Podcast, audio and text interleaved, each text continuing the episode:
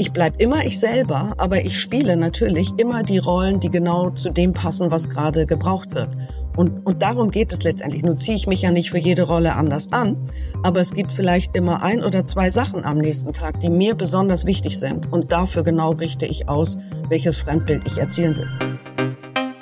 Personalwelten. Der Podcast mit Nicolas Burgs.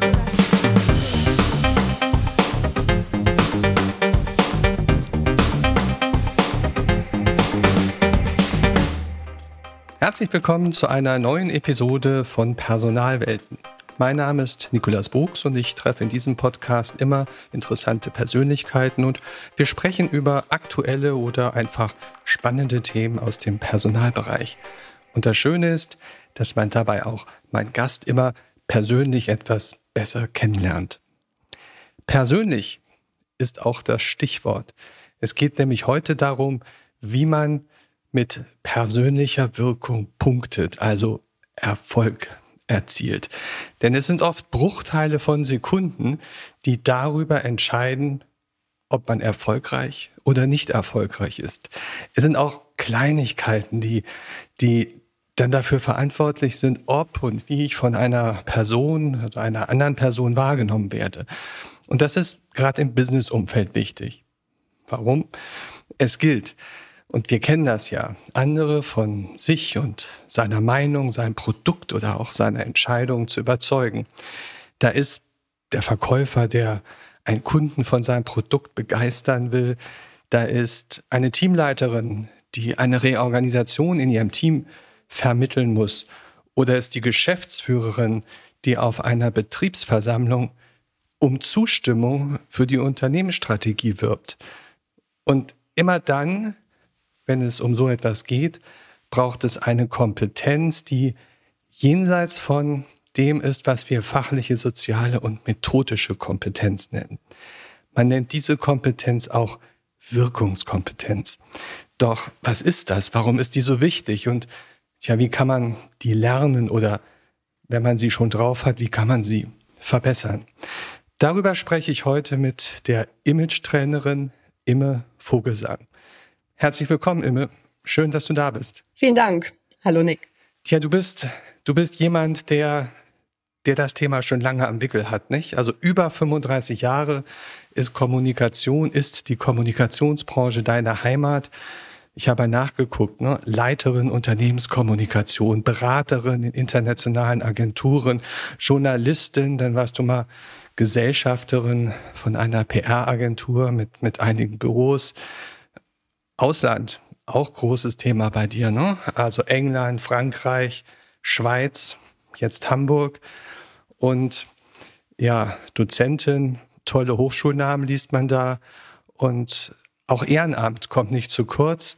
Ich habe verstanden, es gibt eine Organisation, die sich da nennt Etiquette Trainer International und für die bist du auch der Pressesprecher. Also ja. ganz, ganz viele Dinge in diesem Bereich und insofern ist es spannend, wenn du jetzt zu unseren drei Ps, nämlich Profession, Passion und Personal etwas sagst.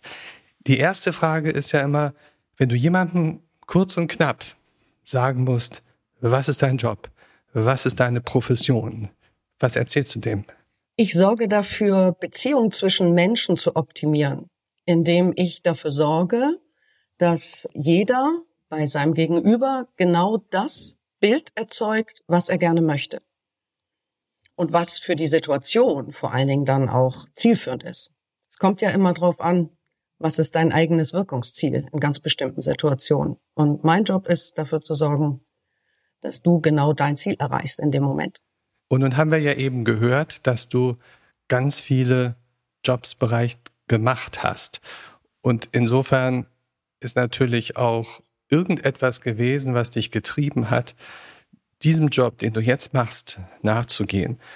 Was ist deine Passion, die dich dahin getrieben hat?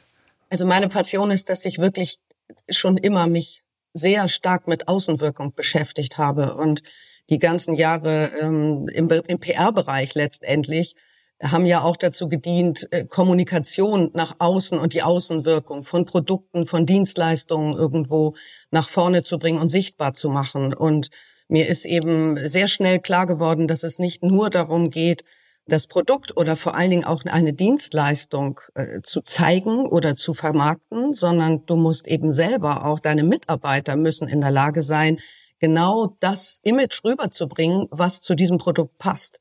Und insofern habe ich im Laufe meiner äh, langen Erfahrung, Berufserfahrung sehr viel mich mit dem Thema Außenwirkung beschäftigt, auch eben wissenschaftlich sehr viel Studien dazu angeguckt, gelesen und habe das dann auch immer weiter vermittelt. Und äh, heute, also irgendwann mal habe ich es wirklich aus Spaß gemacht in den weiß gar nicht, in den 80er Jahren habe ich mal nebenbei, als es neu war, solche Ausbildung gemacht als Farb- und Stilberaterin, das klingt ja immer ganz furchtbar. Aber das war trotzdem ganz spannend, weil ich dann eben in meiner Agentur auch die Kunden und die Mitarbeiter beraten konnte, wie sie einfach einen optimalen Eindruck nach außen machen. Und das hat sich irgendwann fortgesetzt aufgrund eines äh, sag ich mal, eines Kunden, den wir hatten. Dann habe ich äh, Etikette mit dazu genommen. Klingt heute auch furchtbar, war aber in den 90er Jahren sehr en vogue und sehr im Trend. Und inzwischen berate ich eigentlich nur noch Unternehmen, wie ihre Mitarbeiter darin, wie ihre Mitarbeiter einfach sich besser, professioneller nach außen aufstellen können. Und damit hast du schon einige Hinweise gegeben, worüber wir uns noch unterhalten werden. Aber Passion hat ja immer ein bisschen was auch mit Talent und Persönlichkeit zu tun. Was sind das denn für Talente oder was ist das für eine Persönlichkeit der Imme Vogelsang, die, die letztendlich Grundlage dieser Passion ist? Sowas ist ja immer schwer zu sagen, aber ich habe mich wirklich schon als Kind immer sehr äh, zum Ärger meiner Mutter sehr für Kleidung interessiert, zu viel. Du weißt ja, wir erziehen auch unsere eigenen Kinder ja immer dem nach dem Motto, äh, also das Innere zählt und Außen ist nicht so wichtig, aber ich fand Außen immer wichtig, habe mich immer für Mode interessiert. Und naja, so die ganzen Jahre in der Agentur, da ist man ja immer eher so ein bisschen cool und lässig angezogen. Wenn man dann plötzlich Etikette vermittelt, dann musst du dich ganz anders anziehen. Allein das finde ich spannend, eben immer wieder jeden Abend mir zu überlegen, wer ist meine Zielgruppe am nächsten Tag, wie ist wie, wie sind meine Wirkungsziele und danach eben genau ausgerichtet, mich anzuziehen und genau das vermittel ich auch meinen Teilnehmern. Und das ist eine absolute Leidenschaft von mir und ich glaube, das kann ich auch gut und das bringe ich auch rüber in mein Training so, mache auch Einzelcoachings natürlich zu diesem Thema berate eben auch wirklich Vorstandsvorsitzende von großen Unternehmen teilweise. Und man sollte es nicht glauben, auch Männer fragen, welche Brille und wie hoch soll der Hemdkragen sein. Ja, das sind so kleine Nebensächlichkeiten. Aber jeder ist natürlich daran interessiert, einen optimalen Eindruck nach außen zu machen. Und da liegt absolut meine Leidenschaft, Menschen darin zu beraten. Menschen ist ja der, der Bogen, der uns zu den Personalern bringt. Und viele unserer Zuhörer haben ja irgendwie was mit dem Thema Personal zu tun. Und wo sind jetzt deine Berührungspunkte mit Personalern? Weil du hast ganz viel gesprochen über Menschen, mit denen du jetzt direkt in Kontakt gehst. Hast du auch mit Personalabteilungen zu tun? Ich habe permanent mit Personalabteilungen zu tun, weil das sind in der Regel meine Auftraggeber. Und ich habe natürlich auch mit Personalern zu tun, weil die selber das Thema dann so spannend finden, dass sie zum Beispiel in, in Seminare kommen bei mir und sagen so, bevor wir jetzt unseren Mitarbeitern ein Training zukommen lassen, in dem die lernen, wie man sich selber optimal vermarkten kann oder, oder positioniert, möchten wir das erstmal selber lernen. Also, ja, und insofern, gerade in Personalabteilungen, sehe ich persönlich einen sehr hohen Bedarf noch bei diesem Thema. Also nicht, dass nicht, nicht die Leute dafür inter nicht interessieren würden, aber gerade auch so bei, ich sag mal, immer noch vergleichsweise konservativen Branchen, wobei sich heute ja alles so ein bisschen deutlich gelockert hat. Mhm. Aber selbst da denke ich manchmal, die Personalabteilung buchen Trainings für ihre Mitarbeiter, die dann lernen, wie sie optimal wirken, aber für sich selber tun sie das gar nicht. Und das ist eigentlich ein Thema, was für jeden wichtig ist, denn letztendlich sind ja die Personalabteilungen die ersten Menschen, die man sieht oder die, ja, die, wenn ich mich irgendwo bewerbe, das ist ja auch die Visitenkarte mehr oder weniger eines Unternehmens und auch die sind ja gut beraten, wenn sie ein Bewusstsein dafür haben, wie sie ihr Unternehmen optimal nach außen tragen können. Ja, also da kann ich nur sagen, definitiv. Fangen wir mal an, ein bisschen Grundlagen zu legen. Wirkungskompetenz. Ein großer Begriff, ein großes Wort, ein wichtiges Wort, ein gewichtiges Wort. Beschreib uns doch mal, was sich dahinter verbirgt. Das ist eigentlich ganz einfach. Wirkungskompetenz bedeutet, dass man selber gezielt ein Fremdbild bei seinem Gegenüber erzeugt, das die eigenen Wirkungsziele optimal nach außen trägt. Also ich steuere das, was du von mir denkst, letztendlich im ersten Moment, wenn du mich siehst. Okay, ähm, aber ich bin so, wie ich bin. Und so möchte ich doch auch wahrgenommen werden. Ich will doch gar nicht irgendwie was anderes sein, als ich bin, oder? Du sollst dich überhaupt nicht verändern. Da redet man im beruflichen Kontext von der sogenannten rollenspezifischen Authentizität. Also ich, ich bleibe immer ich selber, aber wir alle spielen ja von morgens bis abends äh, zig verschiedene Rollen. Also wenn du morgens aufwachst, bist du vielleicht noch fünf Minuten du selbst. Wenn du jetzt eine Frau oder eine Freundin hast, dann äh, mutierst du nach zehn Minuten vielleicht zum Partner, wenn ihr aufsteht. Wenn ihr Kinder habt, bist du äh, 20 Minuten später in der Rolle eines Vaters dann gehst du irgendwann hoffentlich vielleicht doch mal wieder auch in Job, also ins Büro, dann bist du Kollege, du bist du bist Kollege für die gleichrangigen, du bist Boss für deine für dein Team vielleicht mhm. als Teamleiter oder so und du bist Mitarbeiter für deinen Boss wiederum und mittags telefonierst du vielleicht mit deiner Mutter, hallo Mama, plötzlich sind wir alle wieder Kind und abends ist man dann, im Moment darf man ja wenigstens draußen, vielleicht irgendwo zum Geburtstag eingeladen und dann bist du Freund. Also insofern, ich bleib immer ich selber, aber ich spiele natürlich immer die Rollen, die genau zu dem passen, was gerade gebraucht wird. Und, und darum geht es letztendlich. Nun ziehe ich mich ja nicht für jede Rolle anders an, aber es gibt vielleicht immer ein oder zwei Sachen am nächsten Tag, die mir besonders wichtig sind. Und dafür genau richte ich aus, welches Fremdbild ich erzielen will. Und es geht ja nicht nur um Kleidung, es geht auch um Körpersprache. Also auch da kann ich ja rollenspezifisch meine Körpersprache ein bisschen anpassen. Ja, das wäre jetzt meine Frage gewesen. Ne? Über welche Aspekte reden wir denn? Kleidung, hast du gesagt. Körpersprache, hast du gesagt. Was gibt's noch für, für Themen, über die man sich Gedanken machen muss, wenn man in diese verschiedenen Rollen schlüpfen möchte? Also für mich sind es wirklich, das sind meine Themen. Also es gibt äh, Studien, die ganz klar belegen, deren erster Eindruck entsteht aus drei Faktoren und das ist Attraktivität, ähm, Körpersprache und Kleidung. An den letzten beiden können wir arbeiten. Ja, also Attraktivität liegt ja auch immer im Auge des Betrachters und es geht wirklich um Körpersprache, wobei mir da extrem wichtig ist, also ich trainiere nicht irgendwelche Gesten, sondern es geht darum, wie ich meine innere Haltung so verändern kann, dass der Rest automatisch kommt, dass meine Stimme sich verändert, dass meine äh, Haltung anders ist, meine Kopfhaltung, die Schultern zurückgehen oder eben auch nicht, dass die Stimme härter, durchsetzungsstärker wird oder eben auch weicher, je nachdem, wer meine Zielgruppe ist, sowas. Und dann geht es wirklich bei Kleidung geht es um Farbe, es geht um Form, also auch welcher Schnitt passt, wo, also nicht passt einmal zu deiner Figur natürlich, aber vor allen Dingen auch zur Situation. Und es geht vor allen Dingen auch um Material. Weil wenn ich zum Beispiel sehr durchsetzungsstark wirken will, dann würde ich nie irgendwas aus Wolle gestrickt anziehen, ja, weil alles, was so ein bisschen kuschelig, puschelig ist, nimmt dir in dem Moment an Durchsetzungskraft. Und Farbe spielt da auch eine große Rolle, ja. Also dunkle Farben im Durchsetzungsbereich sind zielführend. Wenn ich aber irgendwie zwischenmenschliche Wärme erzeugen will, ähm, Nähe auch zu jemandem herstellen möchte, dann nehme ich etwas in helleren, freundlicheren Farben und achte auch beim Material drauf, dass es nicht so wahnsinnig glatt ist, sondern eher so ein bisschen weicher.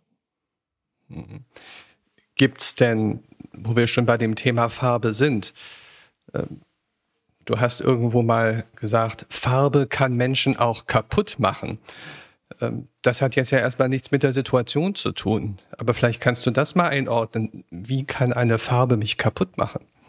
Also wenn du eine Farbe trägst, die dir absolut nicht steht, ja, zu deiner Pigmentierung, letztendlich, und da muss ich dann doch so ein bisschen das Gelernte aus der Farb- und Stilberatung wieder rausholen. Jeder Mensch hat eine eigene Pigmentierung und die bestimmt letztendlich, welcher Farbtyp man selber ist und die bestimmt damit auch, mit welchen Farben du gut aussiehst, weil alles das, was von Natur aus da ist, wenn das nochmal unterstützt und gesteigert wird durch Farben, die du anziehst, dann hast du eine optimale Ausstrahlung. Also im wahrsten Sinne des Wortes, weil dann, dann fangen wirklich die Augen an zu leuchten und zu strahlen. Und wenn du Farben anziehst, die dir nicht stehen, vor allen Dingen, wenn wir älter werden, dann, ich sag mal, jede Falte wird tiefer mit Farben, die mir nicht stehen oder die Haut wird fahler oder blasser und junge Menschen, die vielleicht noch nicht so eine rein, eine sehr reine Haut haben, ja, jeden Pickel siehst du deutlicher, wenn du Farben anziehst, die dir nicht stehen. Und insofern ist es, es ist so einfach, wenn man weiß, wenn man das System kennt, wenn man weiß, worauf man achten muss, immer gut auszusehen. Mhm. Also Farbe, Mode, verstehe ich, das kann man aussuchen, da kann man sich beraten lassen. Mit der Körpersprache ist das so eine Sache. Du trainierst Menschen, nun hast du so ein richtiges Alpha-Tierchen, Männlein, Weiblein dabei, dem oder der anzutrainieren, eine Körperhaltung, die A authentisch und B rollenadäquat ist. Wie machst du das? Das ist gar nicht so schwer. Also ich arbeite auch mit einem Modell, das nennt sich der Motivkompass. Das ist im Grunde angepasst an die meisten Persönlichkeitsmodelle, die es gibt, mit diesen vier Farbfeldern, Rot äh, für Dominanz, Blau für Ordnung und Stabilität, Grün für Harmonie und Geborgenheit und Gelb für Inspiration und Leichtigkeit. Und innerhalb dieser Felder gibt es ja sehr, sehr viele Begriffe und eine große Bandbreite. Und wenn ich jemanden habe, der also sehr stark im roten Feld ist, im Dominanz- und Durchsetzungsfeld, und der muss jetzt aus bestimmten Gründen eine Wirkung haben in zwischenmenschlicher Nähe und Wärme, dann fällt denen das häufig schwer. Aber dann, dann gibt es wirklich Übungen, die man machen kann, indem ja, beschreib man doch einfach, mal so eine Übung, genau. Also so, ich könnte zum Beispiel, ich arbeite mit so einem, ähm, mit so einem na, wie so ein Mischpult, wie so ein Tonmischpult, ja. Und da kannst du dir auch vorstellen, du ziehst einen Regler hoch oder du ziehst einen Regler runter. Und wenn ich jetzt zu dir sage, ähm, fahr doch mal, ähm, mach mal die Augen zu, du hast eine Skala von 0 bis 10 und jetzt fahr mal deine innere Motivation auf drei. Und erzähl mir mal mit deiner inneren Motivation von drei, was du heute Morgen gefrühstückt hast. Dann sagst du vielleicht sowas wie, ja, also ich hatte, ich weiß gar nicht, ich hatte irgendwie mehr einen Kaffee gemacht und ähm, Brötchen, ja, hatte ich noch von vom Wochenende, habe ich mir aufgebacken. Und wenn ich jetzt sage, so und jetzt fahren, und dabei hast du auch, du hast so eine Stimme, du hast so eine Kopfhaltung, du hast eine Körpersprache, wenn ich dir jetzt aber sage, jetzt fahr mal deine innere Motivation auf acht und erzähl mir von deinem Frühstück, dann sagst du, oh, ich hatte richtig gutes Frühstück heute Morgen. Das hat richtig Spaß gemacht. Ich hatte so eine selbstgemachte Marmelade und ich habe noch frische Brötchen geholt. Weißt du, solche Sachen. Und dabei mhm. verändert sich sofort dein Tonfall. Es verändert sich deine Kopfhaltung. Es verändert sich deine Stimme, deine Körperhaltung. Und das kannst du auch machen, zum Beispiel mit einem Regler zwischenmenschliche Wärme. Ja, und wenn ich jetzt einem Alpha-Tier sage, der im roten Bereich ist, jetzt erzähl du mir mal von deinem Frühstück mit zwischenmenschlicher Wärme drei, dann sind die auch so ja, ich hatte heute Morgen Frühstück, also oh, ich habe eigentlich nur einen Kaffee getrunken, hatte gar nicht richtig Zeit. Und wenn ich aber jetzt sage, so, und jetzt erzähl mir mal bitte von deinem Frühstück und fahr mal diesen Regler hoch zwischen menschliche Wärme auf acht oder neun, dann sagen sie, oh, ich hatte so ein schönes Frühstück heute Morgen. Ich habe mit meiner Frau gefrühstückt und dann kamen auch noch meine Kinder und dann haben sie erzählt, heute ist irgendwie der letzte Schultag vor den Ferien hier in Hamburg und alle haben sich so gefreut und oh, wir haben heute Abend beschlossen, dass wir grillen wollen. Nun regnet es ja leider draußen, aber ach, wir werden uns bestimmt was Schönes anderes einfallen lassen. Und ich weiß nicht, leider kann man es ja nicht sehen, aber du nimmst sofort den Kopf so ein bisschen schief und du fängst an zu lächeln, deine Stimme wird ein bisschen empathischer.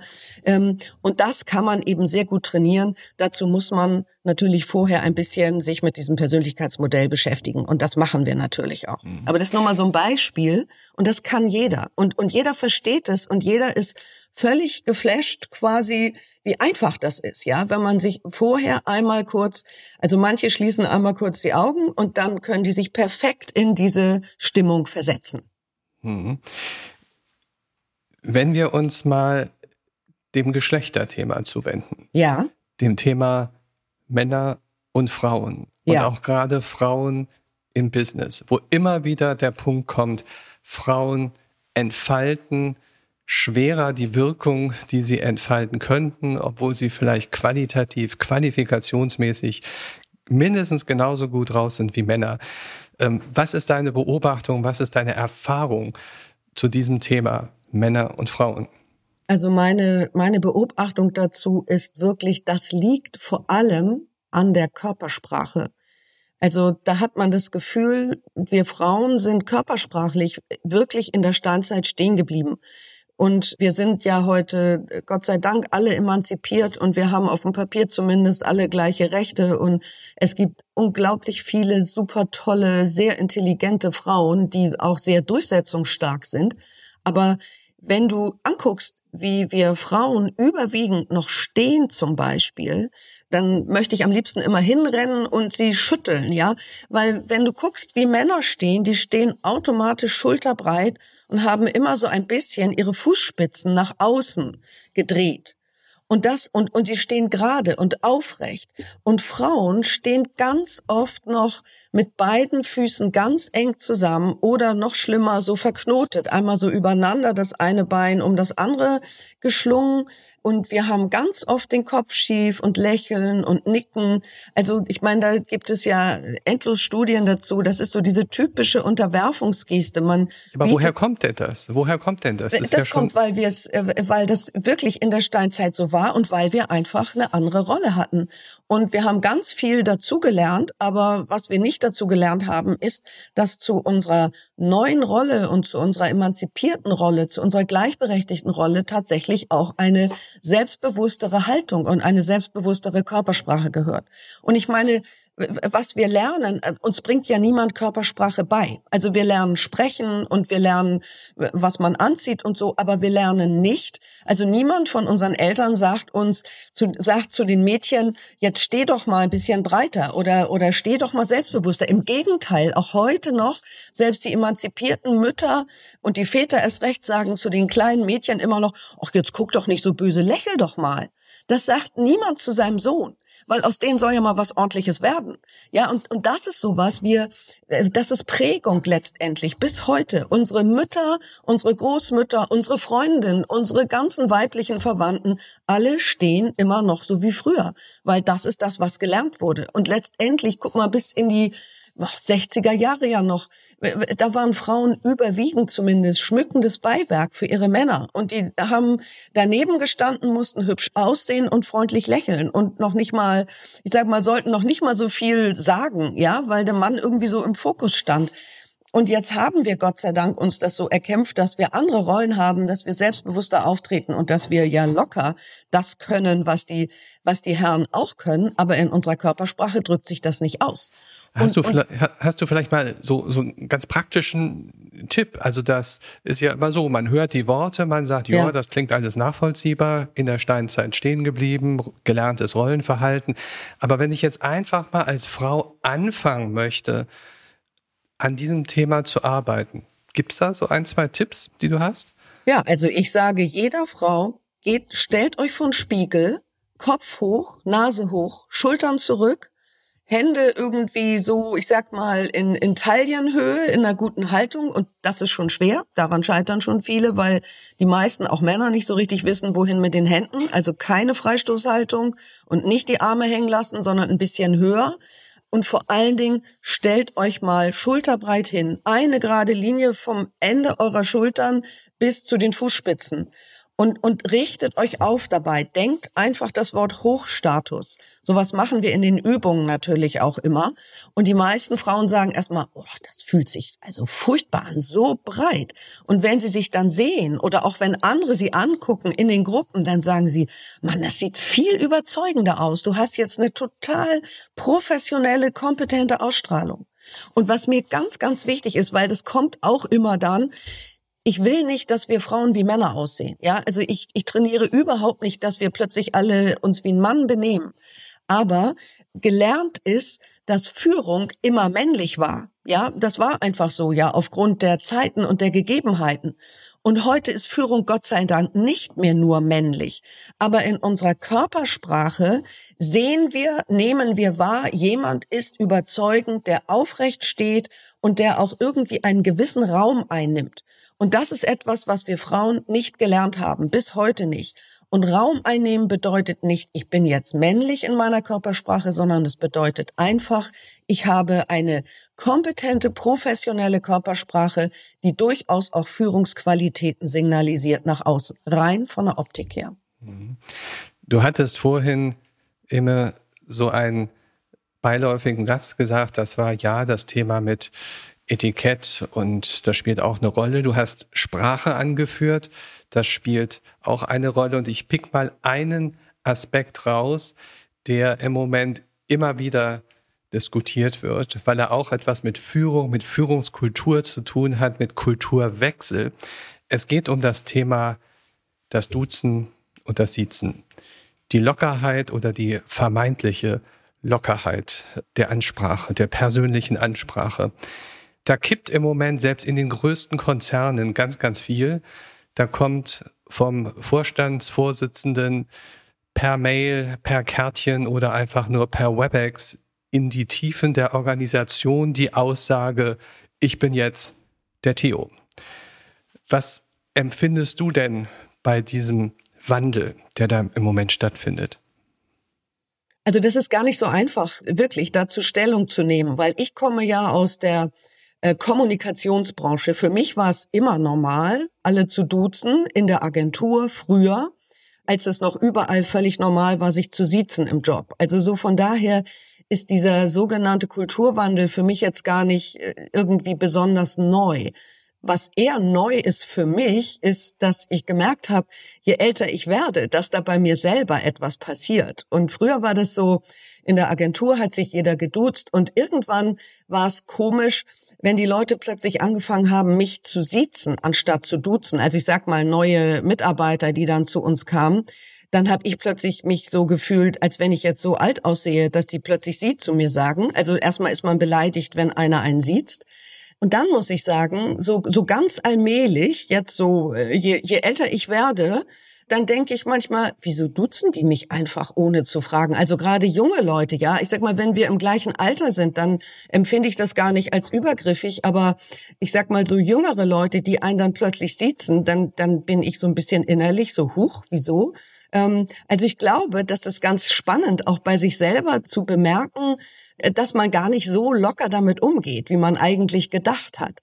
Und gerade was dieses Verordnen von oben angeht, das finde ich nicht gut. Ich finde es gut, wenn man es den Mitarbeitern freistellt. Also ich finde es gut, wenn eine Mail kommt vom Vorstand an alle, dass man im Grunde mit der Zeit gehen möchte und dass man anbietet, dass man, dass man geduzt werden kann und dass sich jeder duzen kann, der möchte aber ich würde es als genauso übergriffig empfinden, wenn mir einer sagt, wir müssen uns jetzt alle duzen, als wenn mir plötzlich in der Agentur einer sagt, wir müssen uns alle siezen. Also ich finde, man fährt am besten damit, wenn man es den Menschen freistellt. Und anders als früher ist es ja so, also als ich angefangen habe, natürlich haben sich alle gesiezt im Job, nur die, die selbst zusammen angefangen haben, ja, so, also wenn man noch ganz jung ist, die haben sich dann untereinander geduzt. Aber heute ist es ja so, wenn man in ein Unternehmen kommt und das ist wirklich ganz egal wohin, in den Banken, in den Versicherungen, in großen Anwaltskanzleien, also da, wo es tendenziell noch ein bisschen konservativer ist, in den Reedereien, selbst da ist es so, dass sich relativ schnell geduzt wird. Und das ist einfach Zeitgeist. Und insofern finde ich das da in Ordnung, aber ich finde, man sollte es jedem freistellen, wie er es gerne möchte. Ist interessant. Also ich bin auch selber sehr gespannt, wie sich das weiterentwickelt. Dieses, du sagst, dieses Angebot formulieren und ob dieses Angebot dann in der Breite, in der Tiefe angenommen wird. Ich stelle selbst in Organisationen fest, dass es durchaus auch Menschen gibt, die das nicht wollen. Also die das, obwohl es Zeitgeist ist, nicht als fürchterlich wertschätzend ansehen, sondern eher als geringschätzend ansehen, wenn man plötzlich sie so eben mal duzt. Also insofern. Ja, und also wenn ich das nochmal kurz ergänzen darf, also das ist tatsächlich ja auch meine Erfahrung aus der, zum Beispiel aus der Agentur. Als ich, ähm, also erstmal war ich natürlich Mitarbeiterin und irgendwann später wurde ich dann Geschäftsführerin. Und natürlich haben wir uns alle geduzt, aber es ist auch schwieriger, wenn du geduzt wirst und dich mit anderen duzt, denen dann mal zu sagen, bis hierhin und nicht weiter. Und das ist jetzt schlecht. Dann hauen sie dir nämlich auf die Schulter und sagen, hey, immer hab dich doch nicht so. Ja, also es ist einfacher, wenn man sich sieht, jemandem zu sagen, wo es lang geht, als wenn man sich duzt.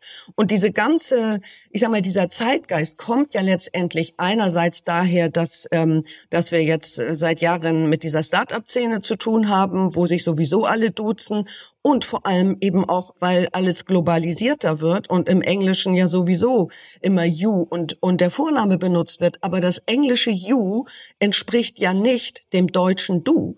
Also damit geht nicht automatisch eine solche Vertrautheit einher, wie das im Deutschen ist, wenn man sich duzt. Und ich glaube, da liegt auch so ein bisschen die Gefahr, weil man denkt, also das englische Peter und you ist nicht das deutsche Hallo Peter und du. Und da muss man eben so ein bisschen lernen zu differenzieren. Ein ganz anderes Thema aus einer ganz anderen Ecke deiner Komfortzone. Es ist das Thema Networking. Und da geht es ja auch darum, dass ich intelligent, schnell und kompakt Wirkung entfalte, ja, dass ich bei einem Empfang in irgendeiner Form mich vielleicht schnell vernetze mit Leuten, mich präsentiere Stichwort selbstdarstellend, Stichwort, du hast es den Elevator Pitch im persönlichen Bereich genannt.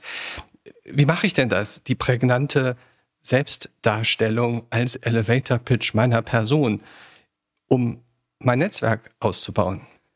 Naja, da, da ist es genauso wie mit der Kleidung. Du überlegst dir, wo gehe ich jetzt gerade hin? Also was ist es für eine Veranstaltung, auf die ich gehe? wen treffe ich, wer, wer sind die Teilnehmer, wer ist da eingeladen, was ist mein Wirkungsziel und auch in welchem Kontext findet das statt? Ja, ist es eher was Legeres irgendwo in einer coolen angesagten Location oder ist es irgendwo in einem super tollen, teuren Hotel irgendwie? Und, und wie gesagt, auch wie alt sind die, wie, wie alt sind die Teilnehmer im Durchschnitt? Also, das kann man gar nicht generell sagen, sondern du brauchst für jede Situation im Grunde einen etwas abgeänderten Elevator Pitch. Und auch da, ähm, also ich arbeite mit so etwas, das nennt sich Wirkungskreis. Und da überlege ich mir jedes Mal, in welcher Rolle gehe ich da eigentlich hin? Was ist meine Rolle? Brauch, will ich Neugeschäft akquirieren? Bin ich in einer neuen Stadt und brauche neue Freunde? Möchte ich Geschäftsbeziehungen knüpfen? Vielleicht finde ich neue Geschäftspartner oder so. Also ich bin ja in unterschiedlichen Rollen unterwegs. Und dann lege ich fest, okay, das sind meine Zielgruppen hier, die sind, das sind die, die da sind, das ist die Location. Und dann überlege ich mir drei Wirkungsziele. Was möchte ich erreichen an diesem Event, in dieser Rolle und bei diesen Zielgruppen? Und dann schaue ich mir tatsächlich an, wieder diesen Motivkompass mit den vier Feldern und überlege, in welchen Feldern liegen denn eigentlich meine Wirkungsziele? Möchte ich zwischenmenschliche Nähe herstellen? Möchte ich sympathisch wirken? Garantiert irgendwie ja, bei jedem Networking-Event. Also das liegt sozusagen im grünen Feld. Möchte ich aber durchaus auch durchsetzungs- und verhandlungsstark wirken? Das liegt im roten Feld. Und jetzt ist die Frage, möchte ich in erster Linie Kompetenz ausstrahlen, dann wäre das das blaue Feld, oder vielleicht möchte ich auch Kreativität und Inspiration rüberbringen, dann liegt das im gelben Feld und dann habe ich wirklich eine echte Aufgabe, weil dann muss ich mit Kleidung und Körpersprache und mit meinem Elevator Pitch, ich muss alles nutzen, um irgendwo meine mhm. Wirkungsziele zu erreichen. Und ich sag mal, ich kann ja nicht, ähm, ja, ich kann durchaus auch tatsächlich was Rotes und was Gelbes in der Kleidung gleichzeitig rüberbringen. Also ich sag mal was Kreatives und Durchsetzung. Das ist relativ simpel. Dann muss ich einfach was ganz dunkelblaues oder schwarzes anziehen, aber irgendwie einen sehr ausgefallenen Schnitt. Dann bin ich irgendwo zwischen Durchsetzung und Kreativität. Aber es ist halt auch wichtig, wie ist meine Körpersprache, wie agiere ich, wie gehe ich mit den Menschen um. Ja, ein Elevator Pitch ist natürlich so, ich überlege mir maximal 60 Sekunden, eigentlich 30 Sekunden. Wenn mich jemand fragt, und was machen Sie beruflich, weil das ist die meistgestellte Frage auf jedem Networking-Event, dann überlege ich mir in der Regel etwas, was dem anderen auch die Möglichkeit gibt, darauf einzusteigen und nachzufragen und nicht einfach runterzurattern, was ich schon gemacht habe. Und ganz ehrlich, je älter man wird, desto mehr hat man gemacht. Das will gar keiner hören.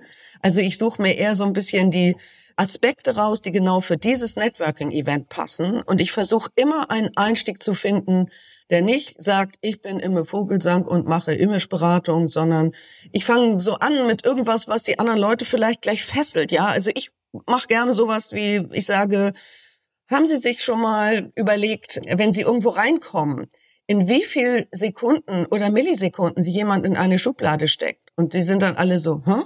Und dann sage ich, ja, das erste Mal, wenn Sie jemand sieht, hat er schon in weniger als der Hälfte eines Wimpernschlags sein Urteil über Sie gefällt. Und dann sagen alle, na ja, also so oberflächlich bin ich ja nicht. Ja, also ich gebe denen äh, einen Anreiz, irgendwie gleich einzusteigen und zuzuhören und nicht zu erzählen, was ich alles mache, sondern erstmal so ein bisschen was, ähm, ja, eine Metapher oder eine kleine Geschichte erzählen oder sowas. Und damit kriegt man die Leute zu fassen, dass sie einem zuhören, dass sie das auch interessant finden, was man macht. Und dann fangen die von sich aus an nachzufragen. Und das ist letztendlich ja das Ziel, dass man ins Gespräch kommt mit dem anderen. Wir sind an einem Punkt, wo ich sehr neugierig bin zu hören, was es ist, was deine Botschaft ist, die ich immer als deine persönliche Botschaft in Richtung Personalwelten bezeichne. Also die Welten der Menschen, die sich in diesem Bereich tummeln, aufhalten, damit zu tun haben.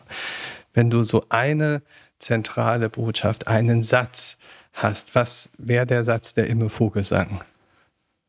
Da zitiere ich immer gerne Machiavelli, der hat gesagt, du musst erst gut aussehen, bevor du gut bist. Und dem ist eigentlich nichts hinzuzufügen. Ja, das ist doch mal ein hehres Ziel, ein toller Satz. Und ich habe mir die ganze Zeit überlegt und hatte auch in der Vorbereitung überlegt, was könnte dazu passen. Und es ist mir etwas in die Finger gekommen oder auf den Bildschirm gekommen, was ein Zitat ist. Ein Zitat von einem Vorstandsvorsitzenden einer der weltweit größten Automobilhersteller, der nämlich etwas sehr Wahres gesagt hat über das Thema Image und Imagepflege. Der sagt nämlich, Imagepflege ist keine Lackpflege. Es ist kein Aufpolieren von Oberflächenglanz, sondern Image ist eine Frage der Qualität der ganzen Konstruktion. Und immer vielen Dank, dass du uns gezeigt hast, wie wir unsere Qualität, unsere Persönlichkeit, die wir ja alle haben, die jeder hat, wie wir die aber besser und ja wirkungsvoller nach außen tragen können. Vielen Dank, Imme Vogelsang. Sehr gerne. Danke. Diese und alle anderen Episoden findet ihr auf der Website www.personalwelten.de und natürlich auf den üblichen Kanälen. Abonniert dort einfach, damit ihr die nächsten Episoden nicht verpasst. Für mich heißt es jetzt Tschüss für heute und wir hören uns beim nächsten Mal. Am Mikrofon war Nikolas Buchs.